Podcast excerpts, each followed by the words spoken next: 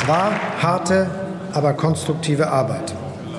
Am Ende steht ein guter, ein im wahren Sinne demokratischer Kompromiss. Schönen Dank. Es ist finanzpolitische Trickserei. Mehr ist es nicht. Bundeskanzler Olaf Scholz und Oppositionsführer Friedrich Merz von der CDU waren das heute Mittag im Bundestag, nachdem sich die Bundesregierung heute Nacht auf eine Lösung im Haushaltsstreit geeinigt hat. Mit seinem Urteil Mitte November hatte das Bundesverfassungsgericht die Übertragung von ungenutzten Notkrediten aus der Corona-Zeit in den Klimatransformationsfonds für verfassungswidrig erklärt und damit ein milliardentiefes Loch in die Haushaltsplanung der Bundesregierung gerissen. Vier Wochen lang hat die Koalition anschließend mit sich gerungen und wer dem Kanzler bei seinem Pressestatement heute Mittag zugehört hat, der könnte fast den Eindruck bekommen haben, dass sich eigentlich gar nicht so viel ändert. Meine wichtigste Botschaft zu Beginn, die Regierung hält an ihren Zielen fest klimaneutraler Umbau des Landes, Stärkung des sozialen Zusammenhalts, Unterstützung für die Ukraine, for as long as it takes. Diese Ziele sind schön und gut, müssen aber finanziert werden. Und das mit deutlich weniger Geld als zunächst geplant. Deswegen also die harte, aber konstruktive Arbeit. Denn sparen heißt Prioritäten setzen. Priorisieren heißt deshalb, miteinander zu klären, was wir uns leisten können und was nicht was wir uns leisten können und was nicht, ob wir Schulden machen dürfen, sollen, müssen, darüber wird seit dem Urteil wieder engagiert gestritten. Wir wollen darüber sprechen heute im FAZ-Podcast für Deutschland am 13. Dezember 2023 mit dem parlamentarischen Geschäftsführer der größten Oppositionsfraktion im Bundestag, Thorsten Frei von der Union, mit dem Leiter unserer Parlamentsredaktion in Berlin, Eckhard Lose, und am Ende machen wir noch einen Schlenker zur Weltklimakonferenz in Dubai zu Lukas Fuhr, denn auch dort hat man sich heute nach einer Verlängerung über Nacht auf eine Abschlusserklärung geeinigt. Mitgeholfen haben heute Corinna Budras, Kati Jakob, Sandra Klüber und Eva Schott. Mein Name ist Felix Hoffmann und ich freue mich sehr, dass Sie mit dabei sind. Bevor wir uns dem aktuellen Geschehen zuwenden, haben wir nochmal einen kleinen Refresher für Sie. Wie ist es eigentlich gekommen zu diesem Streit um den Bundeshaushalt, zu den Marathonsitzungen im Kanzleramt? Kurz und knapp zusammengefasst von Eva Schott. Das Urteil des Bundesverfassungsgerichts vom 15. November ist ein echter Paukenschlag. Notschulden in die Folgejahre mitzunehmen, ohne sie auf die Schuldenbremse anzurechnen, das war verfassungswidrig. Die Idee der Ampeln 2022 war es, nicht genutzte Gelder zur Bekämpfung der Corona-Folgen für den sogenannten Klima- und Transformationsfonds umzufunktionieren. Das geht für die Richter in Karlsruhe nicht. Bundesfinanzminister Christian Lindner von der FDP zeigt sich nach der Entscheidung ein bisschen angefressen. Damit hat sich Karlsruhe erstmals umfassend zu den Ausnahmen von der Schuldenbremse und zur Nutzung von Sondervermögen geäußert. Die Bundesregierung respektiert dieses Urteil. Es schafft Klarheit zur Schuldenbremse. Das Urteil hat allerdings potenziell weitgehende Auswirkungen auf die Staatspraxis und die Haushaltspolitik von Bund und allen Ländern. Was folgt, ist eine handfeste Haushaltskrise. 60 Milliarden Euro fehlen. Als Reaktion auf das Urteil sperrt das Bundesfinanzministerium fast den gesamten Bundeshaushalt. Die Schlussberatungen für den Etat 2024 werden verschoben. Es droht wieder ein verfassungswidriger Haushalt. Nach dem Urteil gibt es für das laufende Jahr ein ähnliches Problem. Kredite des berühmten Doppelbums, also des Wirtschaftsstabilisierungsfonds, sind einfach auf 2023 übertragen worden, obwohl sie ja eigentlich für die außergewöhnlichen Notsituationen im vergangenen Jahr beschlossen worden waren. Das ist laut Bundesverfassungsgericht rechtlich angreifbar, denn der Haushalt darf nur in dem festgelegten Jahr verwendet werden. Das besagt das sogenannte Jährlichkeitsprinzip. Ende November beschließt dann das Bundeskabinett einen Nachtragshaushalt. Es erklärt eine Notsituation für 2023. Die Schuldenbremse ist damit erneut ausgesetzt. Der Haushalt für 2024 muss aber noch beschlossen werden. Gelder fehlen hier auch sowohl für den Klima- und Transformationsfonds als auch für den Wirtschaftsstabilisierungsfonds. Die Neuverhandlungen des Kabinetts ziehen sich über vier lange Wochen. Die Regierung gerät immer mehr unter Druck. Heute Nacht einigen sich Kanzler Scholz, Finanzminister Lindner und Wirtschaftsminister Habeck dann auf einen Etat für 2024. Am Mittag präsentieren die drei ihren Lösungsvorschlag für die fehlenden 17 Milliarden Euro, die durch das Urteil des Bundesverfassungsgerichts wegfallen. Ja, da stehen wir also heute. Vielen Dank für diese Zusammenfassung und über diese Einigung im Haushaltsstreit spreche ich jetzt mit meinem Kollegen Eckhard Lose, dem Leiter unserer Parlamentsredaktion in Berlin. Herzlich willkommen, Herr Lose. Hallo, Herr Hoffmann. Ja, bis 6 Uhr morgens sollen Scholz, Habeck und Lindner ja verhandelt haben. Kann dabei denn was Gescheites rausgekommen sein? Erstmal ähm, haben wir im Laufe des Tages erfahren, dass das mit den 6 Uhr für Scholz und Habeck gilt, aber Lindner äh, doch schon ähm, kurz nach drei gegangen ist. Also der muss etwas früher weggegangen sein, was Ihre Frage umso mm, berechtigter erscheinen lässt. Sind die wirklich stabil einig geworden oder doch eben nur so halb stabil? Äh, dafür spricht ja auch, dass kein ähm, ähm, gemeinsames Papier vorgelegt worden ist, also kein Ergebnispapier, sondern nur einzelne Einschätzungen äh, aus der SPD und von den Grünen verbreitet wurde. Aber es gibt nicht äh, ein von der Ampel vorgelegtes Beschlusspapier und es sind ja auch noch ein paar Fragen so oder ein paar Einigungen so, vor allen Dingen zur Schuldenbremse, äh, dass man den Eindruck hat, da gucken beide Seiten immer noch unterschiedlich drauf. Ja, spannend. Trotzdem wurde ja gesprochen von einer gesichtswahrenden Lösung, auf die sich die Ampelkoalition geeinigt habe. Wie sieht denn diese Lösung Stand jetzt aus? Was sind die zentralen Punkte? Also der ähm, entscheidende Punkt ist, äh, dass es so, dass man eine Einigung hat für den Haushalt 2024, um mhm. da Einsparungen vorzunehmen. Im Wesentlichen handelt es sich um Einsparungen, ähm, etwa äh, auch ähm, bei, bei äh, einzelnen Subventionen, die werden hier als klimaschädliche Subventionen bezeichnet, etwa bei ähm, E-Autos. Es gibt aber auch einzelne Steuererhöhungen sozusagen, etwa indem die Begünstigung für Kerosin, die bisherige Steuerbegünstigung wegfällt, was ja dann praktisch eine Steuererhöhung ist. Mhm. Vor allem aber, und das ist politisch das Entscheidende, ähm, sagt man grundsätzlich Ja zur Schuldenbremse. Das ist ja der FDP besonders wichtig. Die wird eingehalten für den 24er Haushalt. Zugleich aber, das hat Scholz vor dem Bundestag auch gesagt, ähm, und die FDP widerspricht da nicht, hat man sich geeinigt, sollte vor allen Dingen die Ukraine mehr Geld, mehr Unterstützung brauchen und dafür äh, die Mittel nicht vorhanden sein, dann könne man im hm. nächsten Jahr, wenn man zu dieser Entscheidung kommt, äh, doch noch einmal über das Lockern der Schuldenbremse reden, sodass also grundsätzlich äh, Schuldenbremse bleibt 2024. Das ist Herrn Lindner wichtig. Und gleichzeitig, das ist für die FDP, äh, für die Entschuldigung, die SPD, aber auch für die Grünen wichtig, ähm, sie könnte gelockert werden, wenn es sein müsste. Einen ähnlichen Fall äh, gibt es bei den Ahrtal-Hilfen für die Opfer der Flutkatastrophe, wo auch die Frage ist, ob man ähm, den Topf für die Opfer äh, äh fürs Jahr 2024 so befüllen kann oder ob man da auch nochmal äh, die Bremse lockern muss. Ja. Das ist im Groben gesagt das, worauf man sich geeinigt hat.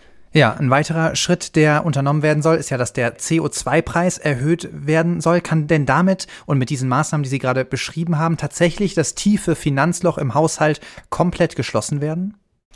Ja, es gab ja äh, unterschiedliche Aussagen darüber, ob es denn nun 17 Milliarden oder doch nur 11 Milliarden seien. Offenbar hat man alles zusammengekratzt und glaubt, damit hinzukommen.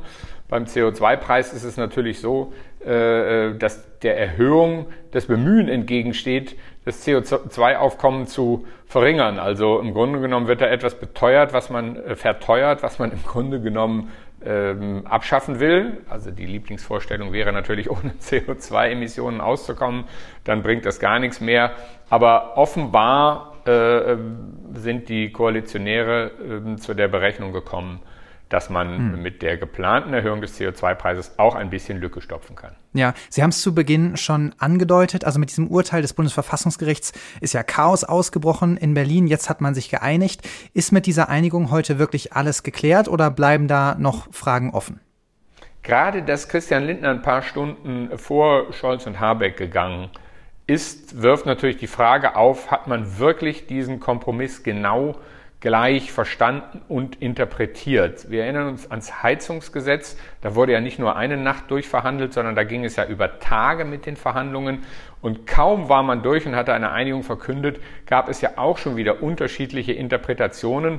Ich glaube, das können wir wirklich erst beurteilen, wenn wir jetzt mal ähm, ein paar Tage genau auf die Ergebnisse geschaut haben. Wie mhm. gesagt, es gibt kein Papier, es gibt keine Beschluss, keinen Beschluss, der schriftlich gefasst wurde. Also man wird da auch noch ein bisschen aufdröseln müssen, was im Einzelnen ähm, beschlossen wurde, um sagen zu können, das reicht und das hält. Aber es gibt natürlich zu denken, ähm, wenn gerade dieses Loch gestopft worden ist, seien es nun 11 oder 17 Milliarden, und wir stellen uns vor, was in den letzten Jahren überraschend an neuen Herausforderungen auf äh, den deutschen Haushalt zugekommen ist, dann hat man natürlich kein gutes Gefühl dabei, äh, wenn die 11 Milliarden zusammenzukratzen schon so ein riesiger Aufwand war. Kann man denn irgendwas dazu sagen, was das jetzt alles für uns Bürger heißt? Also der CO2-Preis steigt, da denkt man sich tanken, heizen, fliegen, das wird alles wieder teurer oder ist das zu verkürzt? Also die Großbotschaft vor allen Dingen der Sozialdemokraten heißt da erst einmal, ähm, der Sozialstaat wird nicht, äh, steht nicht oder die Sozialleistungen stehen nicht in Frage. Das war natürlich vor allen Dingen der SPD, Linken und den Grünen wichtig. Bei der Kindergrundsicherung, beim Bürgergeld, da wird, da, da geht äh, die Koalition nicht dran. Mhm. So, natürlich, äh, höherer CO2-Preis heißt jegliche Nutzung ähm, von fossilen Brennstoffen, sei es Auto, sei es Heizen ähm, mit, mit Gas oder, oder Öl, sei es auch Fliegen, da geht jetzt auch noch die Kerosinvergünstigung äh, runter, wird natürlich teurer. Äh, das ist, das ist klar, das ist sozusagen das kleine äh, oder mittlere Opfer, was dann äh, der, der Bürger bringen muss. Ja, alles klar, lieber Herr Lose, dann vielen Dank erstmal bis hierhin. Wir sprechen gleich nochmal miteinander. Jetzt hören wir aber erst einmal vom parlamentarischen Geschäftsführer der Bundestagsfraktion CDU-CSU, Thorsten Frei. Jetzt ist er hier bei mir in der Leitung. Herzlich willkommen, Herr Frei. Guten Tag, Herr Hoffmann. Herr Frei, die Koalition hat nach langem Ringen eine Lösung gefunden. Der Haushalt 2024 steht, zumindest auf dem Papier, auch ohne erneute Ausrufung des Notstands und damit ohne Aussetzung der Schuldenbremse, ganz so, wie die Union das gefordert hat. Eine Hintertür bleibt so ein bisschen natürlich die zusätzliche Unterstützung für die Ukraine. Das hat ja auch Ihr Kollege Friedrich Merz im Bundestag heute als finanzpolitische Trickserei kritisiert. Haben Sie sich das alles so vorgestellt? Welche Änderungen hätten Sie gerne noch gesehen? Ja, zunächst einmal ist es eine gute Nachricht, dass die Bundesregierung jetzt immerhin vier Wochen nach dem Urteil des Bundesverfassungsgerichts mal einen Fingerzeig gibt, wie sie die Herausforderungen lösen möchte. Und dass jedenfalls mal etwas auf dem Tisch liegt, worüber man sprechen kann. Wir haben ja gerade eben auch die Regierungserklärung des Bundeskanzlers im Bundestag gehört die war ähnlich nichtssagend wie auch schon die Pressekonferenz um 12 Uhr, weil wenn man genau hinschaut und die politischen Zielsetzungen abgleicht mit dem, was alles nicht passieren soll, mit dem, was alles als Zielsetzung formuliert wird, dann komme ich nicht zu dem Ergebnis, dass das für das gesamte Haushaltsjahr 2024 tragen kann. Und das ist das, was Friedrich Merz als Trickserei bezeichnet hat. Das eine passt eben mit dem anderen nicht zusammen. Und vor allen Dingen, ja, Sie haben es angesprochen, es gibt zwei Punkte, wo man sozusagen die Türe öffnen möchte. Das eine sind die Hilfen im Ahrtal, das andere möglicherweise die Situation in der Ukraine und die Unterstützung für die Ukraine. Und jetzt muss man sagen, beides sind wichtige Zielsetzungen, die wir teilen. Hm. Das setzt aber nicht voraus, dass man dafür die Schuldenbremse aussetzen könnte, sondern die Bundesregierung ist gefordert, bei einem über 470 Milliarden Euro teuren Haushalt das im Rahmen des Haushaltsplanes auch darzustellen. Ja, Sie haben das äh, Ahrtal erwähnt. Das ist eine weitere kleine Hintertür, die sich die Koalition da offen lässt bei den Notkrediten. Der Kanzler hat gesagt, er will in dieser Frage auf Sie zugehen. Und zur Zusammenarbeit hat sie außerdem auch Finanzminister Lindner beim Wachstumschancengesetz aufgefordert. Sind Sie denn bei diesen Punkten gesprächsbereit? Ja, was das Wachstumschancengesetz anbelangt, sind wir gesprächsbereit. Diese Gespräche, die haben schon letzte Woche stattgefunden. Sie sind im Grunde genommen an zwei Punkten ähm, jedenfalls ähm, auf die Schnelle nicht zu einem Ergebnis gekommen. Das eine war, dass die Koalition sehr bürokratische Lösungen vorgeschlagen hat, was die Hilfe für die Unternehmen anbelangt. Da muss man sicherlich noch mal exakt rangehen. Und auf der anderen Seite war es eben vergangenen Freitag so, dass die Koalition uns noch nicht einmal eine Ahnung von einem Bundeshaushalt 24 vermitteln konnte. Es ist aber schwierig, dass wir finanzwirksame Beschlüsse mittragen, ohne auf der anderen Seite zu wissen, was für halt haushalterische Auswirkungen das hat und ob beispielsweise im Verhältnis Bund und Länder der Bund eben dann an anderen Stellen Kürzungen vornimmt. Deswegen war das eine wesentliche Voraussetzung. Da sind wir jetzt einen Schritt weiter und soweit es um die Entlastung von Unternehmen geht, um Wachstumskräfte zu stimulieren, sind wir natürlich grundsätzlich offen, gesprächsbereit und unterstützen das auch. Ja, und wie sieht's aus mit den Menschen im Ahrtal? Das sind ja Hilfen, die zugesagt worden sind. 2,7 Milliarden Euro äh, stehen da im Raum. Die müssen ja jetzt irgendwo herkommen. Ja, absolut. Selbstverständlich brauchen die Menschen im Ahrtal diese Hilfe. Dazu stehen wir auch. Jetzt muss man allerdings sagen, dass das Hochwasser im Ahrtal für den Haushalt 2024 kein überraschend hereingebrochenes Unglück ist, sondern das liegt ja schon einige Zeit zurück. Ja. Und deswegen ist es aus meiner Sicht selbstverständlich, dass man die dafür notwendige Hilfe eben dann auch im Bundeshaushalt organisiert. Dieses Volumen war im Jahr 2023 lag das noch bei 1,6 Milliarden. Jetzt sind es 2,7 Milliarden. So steht es im Entwurf für 2024 drin.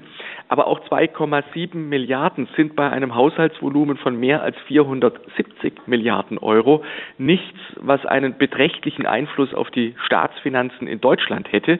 Und deswegen ist das alles notwendig, da ist überhaupt keine Frage aber es ist natürlich keinesfalls zwingend und aus meiner Sicht auch nicht geboten, so etwas außerhalb des regulären Haushaltes zu finanzieren. Ja.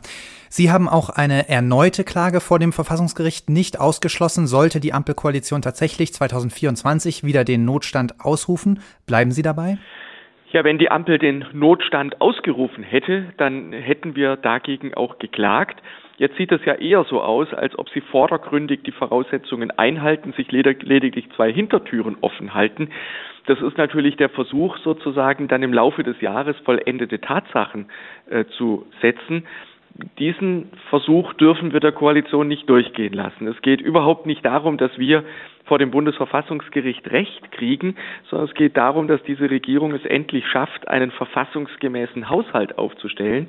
Und unter diesem Gesichtspunkt werden wir uns das sehr genau anschauen und werden unter diesem Gesichtspunkt dann eben auch nicht nur unser politisches Verhalten im Bundestag, sondern auch eine mögliche rechtliche Überprüfung in den Blick nehmen. Aber das muss man wirklich seriös machen. Da halte ich nichts davon, jetzt wenige äh, Stunden nach einer ersten dürren Pressekonferenz bereits äh, Fakten zu setzen. Alles klar. Die Ampel will jetzt wieder zu dem CO2-Preis zurückkehren, den Sie ja schon in der GroKo beschlossen haben, um eben dieses Haushaltsloch zumindest ein Stück weit zu stopfen.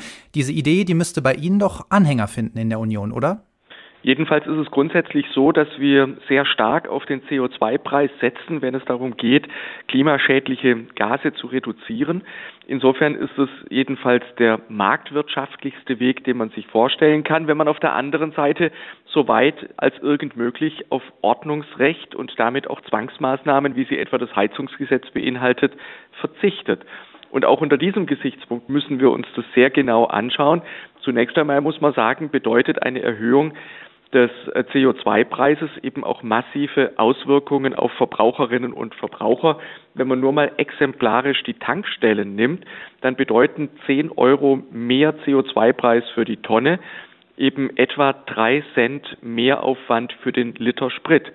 Und vor diesem Hintergrund muss man einfach sagen, dass es ja an der einen oder anderen Stelle ähm, auch von der Koalition so intendiert, kann die FDP ihr Versprechen, nämlich in dieser Situation auf Steuererhöhungen zu verzichten, eben nicht durchsetzen. Das wird dann verniedlicht mit der Bezeichnung Abschaffung von Steuersubventionen. Aber was sind schon Steuersubventionen? Natürlich bedeutet es im Ergebnis die Erhöhung von Steuern. Ja, höherer CO2-Preis hin oder her. Es wird Abstriche geben müssen, auch bei Zukunftsinvestitionen. Hat Ihre Fraktion mit der Klage vor dem Verfassungsgericht unserem Land damit nicht ein bisschen einen Bärendienst erwiesen? Nein, also mit dieser Klage haben wir dem Gericht verholfen, dafür zu sorgen, dass es einen verfassungsgemäßen Haushalt geben muss. Wir haben dafür gesorgt, dass die 2009 ins Grundgesetz gekommene Schuldenbremse nicht zum zahnlosen Tiger verkommt.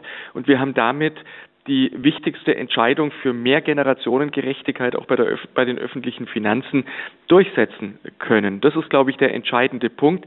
Es ist ja eine Binsenweisheit, dass man eben mit dem vorhandenen Geld auszukommen hat und dass das keine abstrakte Größe ist, sondern dass es wirklich die Spielräume zukünftiger Generationen verknappt.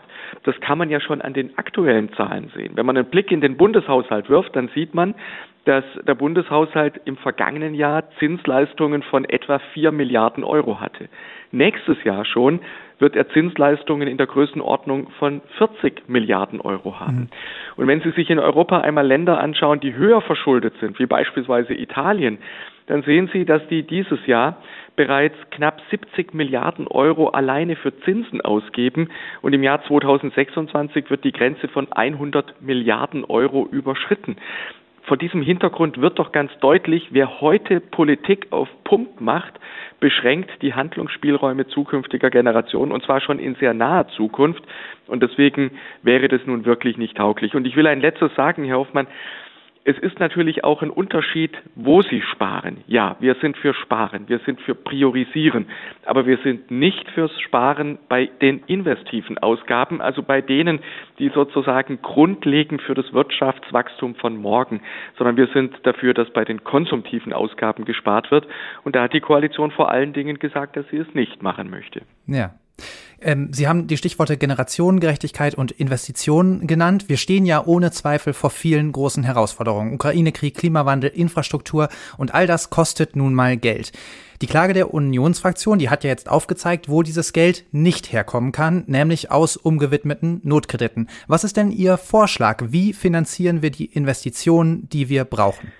Also zunächst einmal, glaube ich, muss man die konsumtiven Ausgaben in den Blick nehmen. Und da gibt es natürlich jede Menge, was man ansprechen kann. Also zunächst einmal geht es aus meiner Sicht nicht, dass man sagt, der Sozialbereich, der bleibt grundsätzlich außen vor. Wenn wir im Bundeshaushalt etwa 45 Prozent der Ausgaben für soziale Umschichtungen, für sozialen Ausgleich in unterschiedlichen Formen ausgeben, dann kann, glaube ich, dieser größte Block nicht ungeschoren bleiben. Und auf der anderen Seite ist es so, wenn Sie nur mal das laufende Jahr anschauen, diese Koalition hat ein Heizungsgesetz gemacht, das zweistellige Milliardenbeträge an Subventionen notwendig macht, um es für die Menschen einigermaßen erträglich zu halten. Diese Koalition hat mit dem 49-Euro-Ticket nicht in die Infrastruktur des ÖPNV investiert, sondern sie hat die Preise subventioniert. Also klassischer Konsum. Mhm. Und sie möchte eine Kindergrundsicherung machen, wo ein Großteil des Geldes nicht für die Kinder aufgewendet wird, sondern zur Schaffung von 5000 zusätzlichen Verwaltungsstellen in Deutschland. Das ist nun wirklich das Gegenteil von der Politik, die benötigt wird. Und es kostet Unsummen an Geld, die man aus unserer Sicht leicht einsparen kann. Ja, finanzieller Spielraum für notwendige Investitionen, das liegt ja in unser aller Interesse, auch im Interesse Ihrer Fraktion, denn auch Sie wollen ja wieder regieren. Wäre es da nicht sinnvoll, mehr Flexibilität bei der Schuldenbremse zu ermöglichen? Und sollte man das nicht jetzt anpacken, solange es noch die dafür notwendige demokratische Zweidrittelmehrheit im Bundestag gibt? Denn das Chaos in Berlin, das nutzt ja bisher vor allem der AfD, die steht jetzt bei 22 Prozent. Und bald sehen Sie sich vielleicht auch noch mit einer Sarah Wagenknecht-Partei konfrontiert. Ich bin sehr dafür, dass wir unsere Politik an der Sache orientieren und die Schuldenbremse, wie sie im Grundgesetz ist, die verfügt über Flexibilität, sie hat eine Konjunkturkomponente, sie ermöglicht in bestimmten Situationen auch die Kreditaufnahme durch den Staat. Und das ist soweit alles in Ordnung. Ich halte nichts von all den Vorschlägen, die zur Reform der Schuldenbremse bisher auf dem Tisch liegen, ganz einfach deshalb, weil sie im Grunde genommen eine Rolle rückwärts bedeuten würden. Vor 2009 hatten wir die sogenannte goldene Regel in unserer Verfassung. Da stand drin, dass die Kreditaufnahme jedenfalls nicht größer sein darf als die Investitionen. Und die Folge war, dass jede Ausgabe zu einer Investition umgewidmet wurde. Da kann man viele Beispiele nehmen. Es gibt viele, die sagen, dass die Subventionierung des ÖPNV-Preises gar keine konsumtive Ausgabe wäre, sondern eine Investition in den Umstieg auf öffentliche Verkehrsträger. So wird dann auch jede Sozialleistung zur Investition in den sozialen Zusammenhalt unserer Gesellschaft. Und daran wird doch deutlich, es funktioniert nicht. In der Politik gibt es offensichtlich einen unstillbaren Durst nach Geld um politische mhm. Entscheidungen umsetzen zu können. Und es mag bedauerlich erscheinen, aber es ist ganz offensichtlich evident, dass Politik, die einen mehr, die anderen weniger, aber dass Politik insgesamt diese verfassungsrechtlichen Leitplanken braucht, um tatsächlich bei all den Entscheidungen auch an das Morgen zu denken. Ja, letzte Frage, Herr Frei. Wichtiger Baustein unserer Demokratie ist die Kontrolle der Haushaltsführung durch den Bundestag. Da gab es ja viel Kritik an der Ampel, an verkürzten Fristen zum Beispiel und zu wenig Mitsprache und Beratungen im Parlament. Welche Hoffnungen haben Sie denn jetzt angesichts des Zeitdrucks, dass das hier beim Thema Haushalt besser läuft? Also den Zeitdruck, den sehe ich zunächst einmal nicht, sondern jedes Mal im Jahr nach den Bundestagswahlen haben wir vier, fünf Monate vorläufige Haushaltsführung. Das schadet dem Land nicht, wenn so etwas über ein, zwei Wochen der Fall ist. Wir machen gerne schnell, aber wir wüssten gerne, worüber wir abstimmen. Und in der letzten Sitzungswoche, in der letzten Woche generell, war es tatsächlich so, dass die Koalition mehrfach Änderungsanträge in die Beratungen des Haushaltsausschusses und der mitberatenden Ausschüsse eingebracht hat. Hm. Das ist so komplex gewesen. Aufspaltung des Gesetzes, Ersatz von Änderungsanträgen durch andere Änderungsanträge, dass teilweise Ausschüsse über Änderungsanträge abgestimmt haben, die gar nicht mehr aktuell waren und selbst Koalitionsabgeordnete uns nicht erklären konnten, worüber denn jetzt im konkreten Fall abgestimmt wird.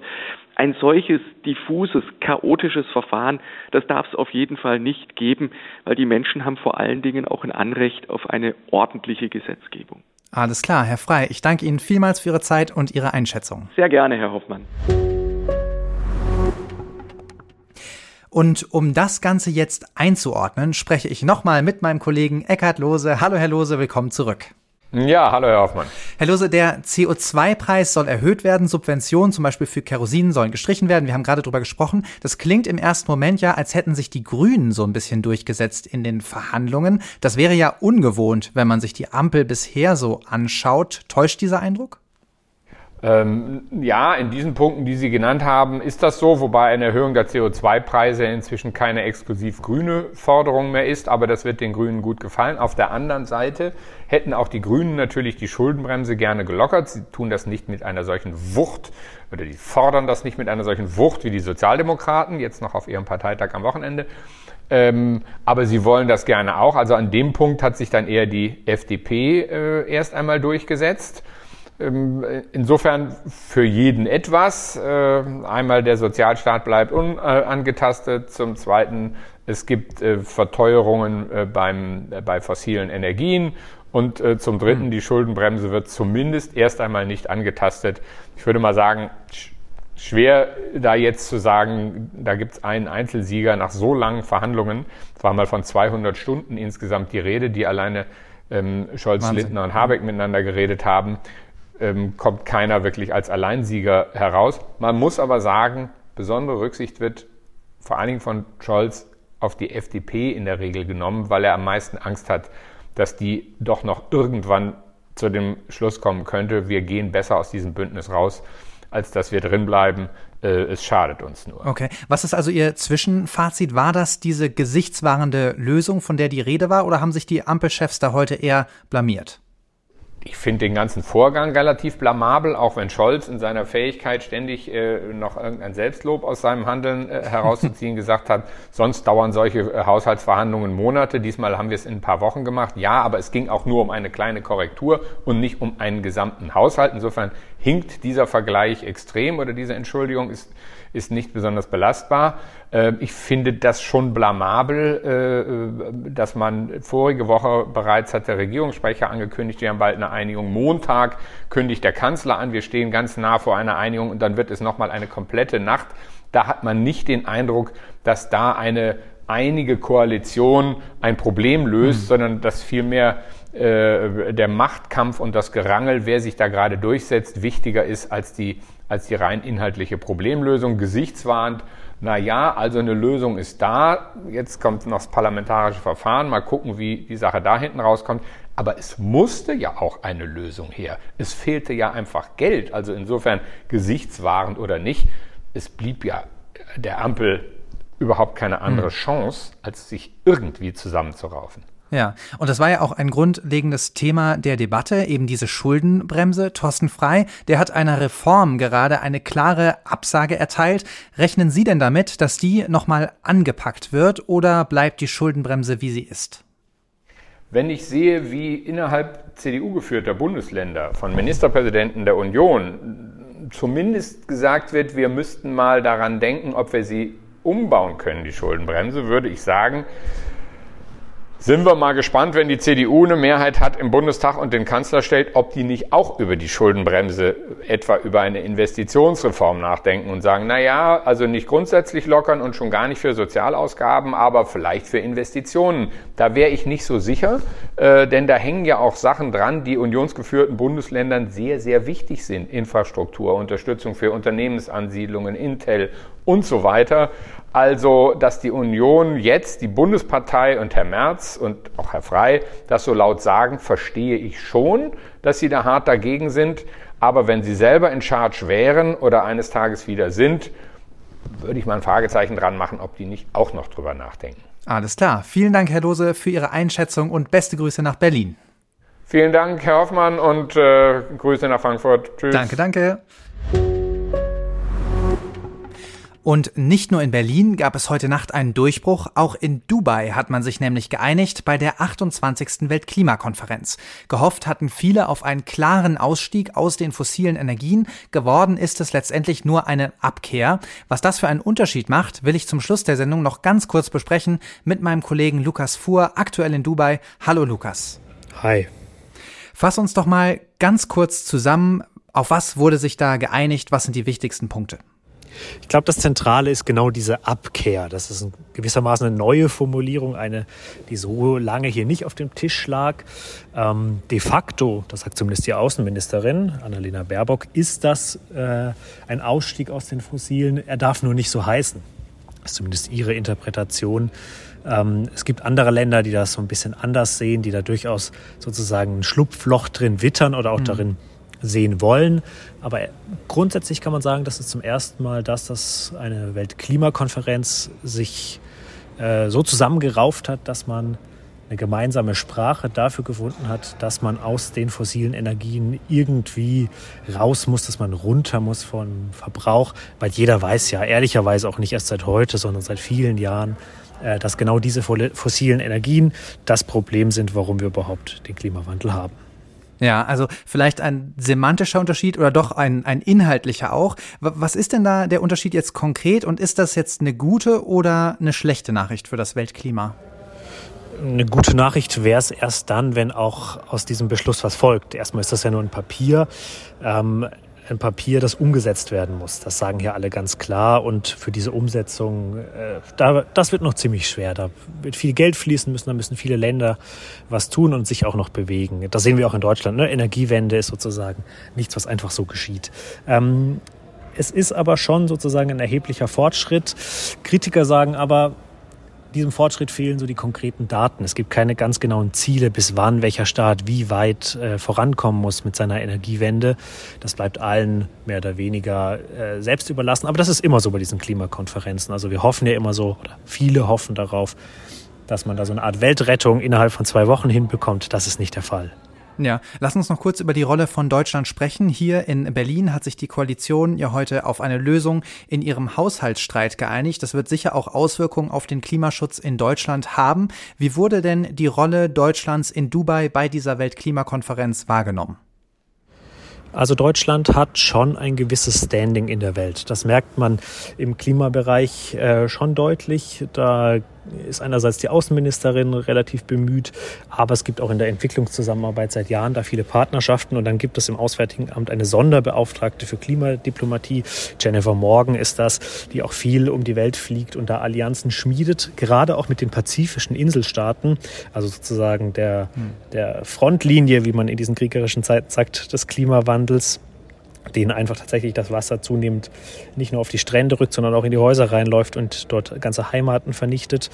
Ähm, und mit denen ist man sehr eng und das wiederum verleiht dann den deutschen Interessen auch oft mehr Gewicht, weil man da auf die Art und Weise einen moralischen Akteur hat, weil dass Deutschland die Energiewende will, dass Deutschland was gegen Klimawandel tun will, das ist vielen Ländern eigentlich egal. Deutschland hat es da sehr leicht. Wir äh, fördern kein Öl. Wir sind schon relativ weit mit der Umstellung zum Beispiel unseres Stromsektors. Wir haben es da viel einfacher als viele andere Länder. Noch dazu haben wir relativ äh, gute Kreditmöglichkeiten, kommen also an Geld, um das Ganze zu finanzieren. Deshalb zucken ganz viele Länder sonst immer mit den Schultern, wenn Deutschland was will und sagt, ja, ja, könnt ihr ja leicht sagen, ihr seid ja schon entwickelt, ihr seid ja schon weit. Aber wenn man es schafft, solche Bündnisse mit anderen Staaten zu schließen, dann äh, stärkt das die Glaubwürdigkeit und hilft in dem Fall auch strategisch dann Deutschland und der ganzen EU. Alles klar. Lieber Lukas, vielen Dank nach Dubai. Vielen Dank für deine Zusammenfassung. Ich danke dir. Ciao. Das war's mit dem FAZ-Podcast für Deutschland. Vielen Dank, dass Sie dabei geblieben sind. Morgen ist meine Kollegin Angelika Fey für Sie da. Bis dahin, ciao.